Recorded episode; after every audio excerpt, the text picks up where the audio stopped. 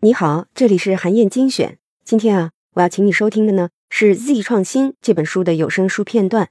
这段内容讲的是如何把不相关的事物融合在一起，促生伟大的创新。乔布斯就曾经说过，所谓的创造力就是把不同的事物融合在一起的能力。很多被公认创造力很强的人，就是注意到了一些别人都没发现的新组合，比如古登堡发明的印刷机。就是把葡萄榨汁机和硬币冲压器这两种看起来完全没有关联的机器融合在了一起。所以啊，要想提升你的创造力，一个好办法就是提升你的思维开放度，把一个个不相关的想法融合在一起，形成有趣又有用的新组合。今天我为你挑选的这段内容，讲的就是不相关的词语组合是如何激活大脑的开放性思维的。以及如何主动设计不相关的组合，促生出伟大的创意，一起来听听看吧。脑科学界正在研究思维是如何相互融合，从而产生新想法的。在最近的一项研究中，英国神经科学家保罗·霍华德·琼斯进行了一项非常有趣的实验。在这项实验中，他利用布置简单任务，引导出了创造力的产生。首先，他让实验参与者用三个词编出一个故事。其中一半的参与者被分配给了相互关联比较密切的三个词语，比如刷牙、牙齿和闪亮。霍华德·琼斯告诉这些人要把故事编得没有创意，他们照办了。孩子们被告知，他们必须从小就开始刷牙，这样他们的牙齿才能洁白闪亮。如果他们没有洁白闪亮的牙齿，他们就交不到好朋友。所以，为了使自己的牙齿闪亮，孩子们每个晚上都要刷牙。另一半的参与者拿到了意思互不相关的三个词语：奶牛、拉链和星星。霍华德·琼斯告诉他们要把故事编得尽可能富有创意。经过曲曲折折的各种努力之后，这些参与者的故事变得果然很有创意。一头奶牛厌倦了人们老是怀疑它能否跨越月亮，因此决定要跨越一颗星星。为了达到这个目的，他穿上了一套特制的航空火箭服，拉上了航空服的拉链，点燃了蓝色导火纸，向天空飞去，越过了一颗星星。霍华德·琼斯之后又改变了要求，他要求参与者使用互相关联的几个词语，编出一个有创意的故事。有一个人用“踢”“足球”和“得分”三个词语编出了以下这个故事：我被困在一个荒岛上，百无聊赖，就踢着周围地上的西瓜玩。后来我踢得特别好，以至于最终我被一条路过的船救出后，人们都鼓励我参加当地的足球队。我进球多次得分，我的出色才能使我很快被人们认可。然后。他又让参与者使用不相关联的词语，编出一个没有创意的故事。有人就用云团、闪电和葡萄编出了以下这个故事：不久以前，在一个黑夜，我仰望天空，天空漆黑，有一朵特别的云团，好像闪电即将破云而出。果不其然，闪电来了，击到了我正在吃的一串葡萄，不过幸好没击到我。以上几个故事，哪个故事更具有创意呢？是所给词语的词义相关与否更重要，还是是否具有创新的决心更重要？一个由五人组成的评审小组把这些故事的创意按照一至五的等级进行了评级。百分之八十的情况下，五位评审员意见都一致。之后通过他们的评级，算出每个故事的平均创意等级。结果是，使用不相关的词语编出的故事，比使用相关词语编出的故事明显更加富有创意。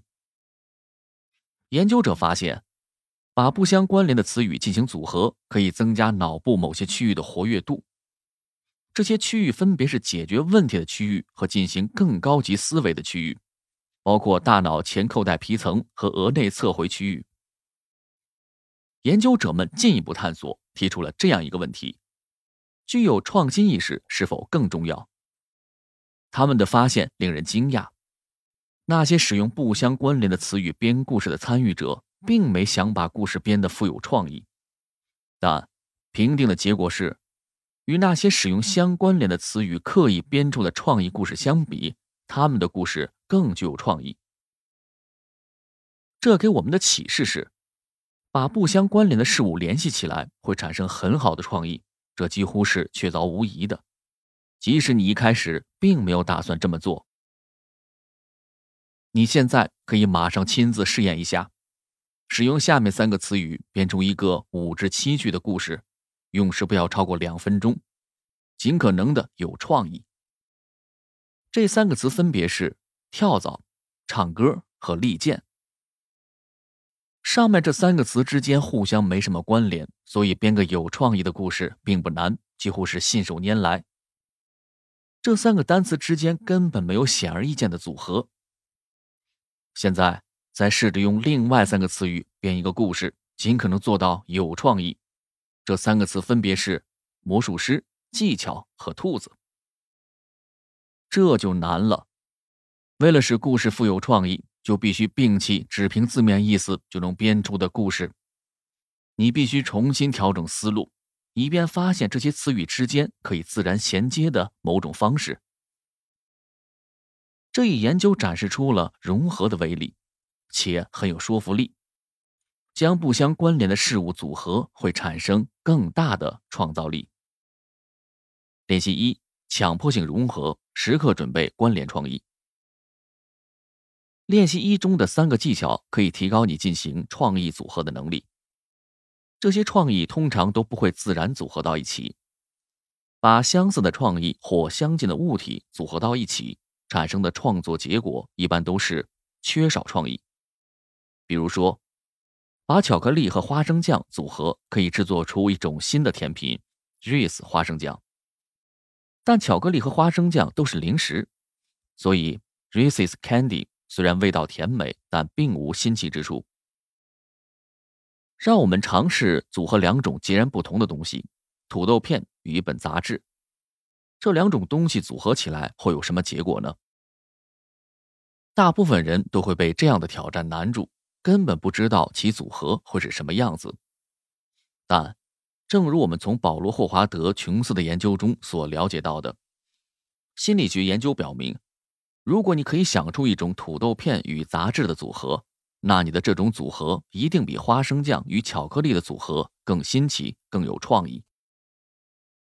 把一本杂志与包土豆片包装在一起发售吗？或者一本杂志是可以食用的，这样你每读完一页就可以将这一页吃掉。也许这种组合可以让你发明一种薯片印刷品，在薯片上用可食用的蔬菜颜料印上令人捧腹的笑话，这就是特别奇妙的创新了。刚开始，把风马牛不相及的创意进行组合。有点像做脑筋急转弯，你试图融合这些创意，但它们之间跨度如此之大，以至于并没有明显的关联可以让你入手。下面的三个技巧可以帮助你为挑战关联创意做好准备。通过这些技巧，你可以提高自己组合各种创意的能力，不管这些创意放在一起看起来会多么不相关或不协调。首先。我们来了解下不相关事物的组合。纵观人类历史，在以前能够读到书写的文字只是富人的特权，只有有钱人能够雇得起家庭教师教他们的孩子阅读，书籍是非常昂贵的。但这种现象终于在1440年得到彻底改观。德国人约翰内斯·古腾堡发明了西方的活字印刷术。古腾堡的印刷术使大量刊印图书成为可能，这比僧人用手抄书的速度快了几百倍。制作一本书的成本因此大大降低，很快欧洲大陆的人们就都能买得起书了。古腾堡通过组合两种完全不同的技术，发明了这一革命性的印刷术。第一种技术是酿酒榨汁的技术。榨汁机是设置在葡萄桶上方的一块圆板，上面带有螺旋盖和曲柄。当转动曲柄时，螺旋盖会将原板压入桶内，把葡萄汁压榨出来。第二种技术是硬币冲压技术。冲压器是一块带有浮雕图案的硬金属，把它压入软化的金属时，上面的图案就印在软化金属上了。古腾堡能产生此种洞察力的关键在于，他意识到每一个字母都可以是独立的硬币冲压器。把这些字母冲压器横向排列，就可以构建一行字，也就是我们所称的活字。先把一张纸放入机器，然后压下带有字母冲压器的榨汁机，字母就可以打印在纸张上了。古腾堡的发明是把大相径庭的创意进行组合的经典案例。还有什么能够比酿酒与制造硬币更风马牛不相及的呢？太阳跟踪式沙滩椅解决了晒太阳时的一个常见问题。坐在一个普通的沙滩椅上晒太阳，若想保证一直晒到太阳，每大约三十分钟你就得起身转动一下椅子。ideal 设计公司把沙滩椅的创意和电脑显示器的旋转式支架的创意相结合，创造出了一种新型沙滩椅。每次你只需轻轻蹬一下脚。就可以转动椅子面向太阳了。现在介绍一个简单的游戏，帮助你掌握这种技巧。拿起离你最近的一本书，但不是这本书，翻到第五十六页，找到第五句话，然后拿起第二本书，最好是与第一本内容完全不同的一本。同样翻到第五十六页，找到第五句话。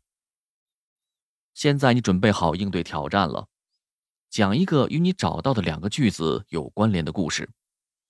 有时这是很容易做到的，但是更多的情况下，你找到的这两个句子会毫不相关。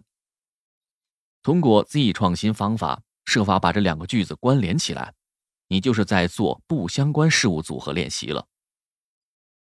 比如，第五十六页游戏是二零零八年互联网上通过电子邮件流传的米姆游戏的变体。在收到第五十六页上有什么的信息后，每个人要将一本书第五十六页上的第五句话贴到博客上或作为微博的状态更新。我将这一热门游戏与即兴表演游戏第一行最后一行进行了组合，也就是本章所说的融合。这个游戏类似于霍华德·琼斯的创意实验，训练的是把不相关的创意联系起来的能力。它有不少变体，以下列出其中五种。变体一：矩阵式组合。随意挑选一本书中的某一页，并抄写下该页上的第一个词语。以这种方式，任意挑选出六页，抄写下六个词语。把这些词语写在一张纸上，以横向、纵向各三个的形式排列出一个三乘三的矩阵，然后。将横向、纵向的词语分别组合，填满矩阵上对应的九个单元格，描述这些组合的意思。变体二：链接关联词。任意选择两个词语，无论是从杂志、书籍、垃圾邮件，还是从第五章提供的词汇列表中，然后创建一个组合链接。完成一个之后，使用同样的词语，再创建完全不同的另一个链接。继续下去，共创建五个不同的组合链接。最后一组可能比第一组需要用到更多的词汇。变体三：随机找一个启发词语。在解决某个具体问题时，若遇到困难，就从一本书中随意找一页，看看这页上的第一个词语，然后强迫自己想出至少五个基于该词词义的与你的问题相关的创意。变体四，联系更多词汇。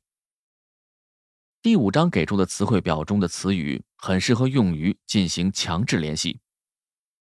闭上眼睛，把手指随意指在这节中的两个词语上，然后想出这两个词语之间所有可能的联系。变体五，使之成为游戏。建议以小组形式完成这个游戏。每人想出一个以其名字首字母开头的常见物品，然后两两组合。要求每一队把他们所选物品进行联系，编出故事，并向整个小组讲述。好，以上啊就是我为你精选的内容。欢迎你收听 Z 创新的全本有声书，也欢迎你阅读完整版的电子书，在站路阅读 APP 上都可以找到。当然，也欢迎你在评论区留言，分享你的精彩观点。更希望你能把咱们的专栏转发给自己的朋友。韩燕精选，明天见。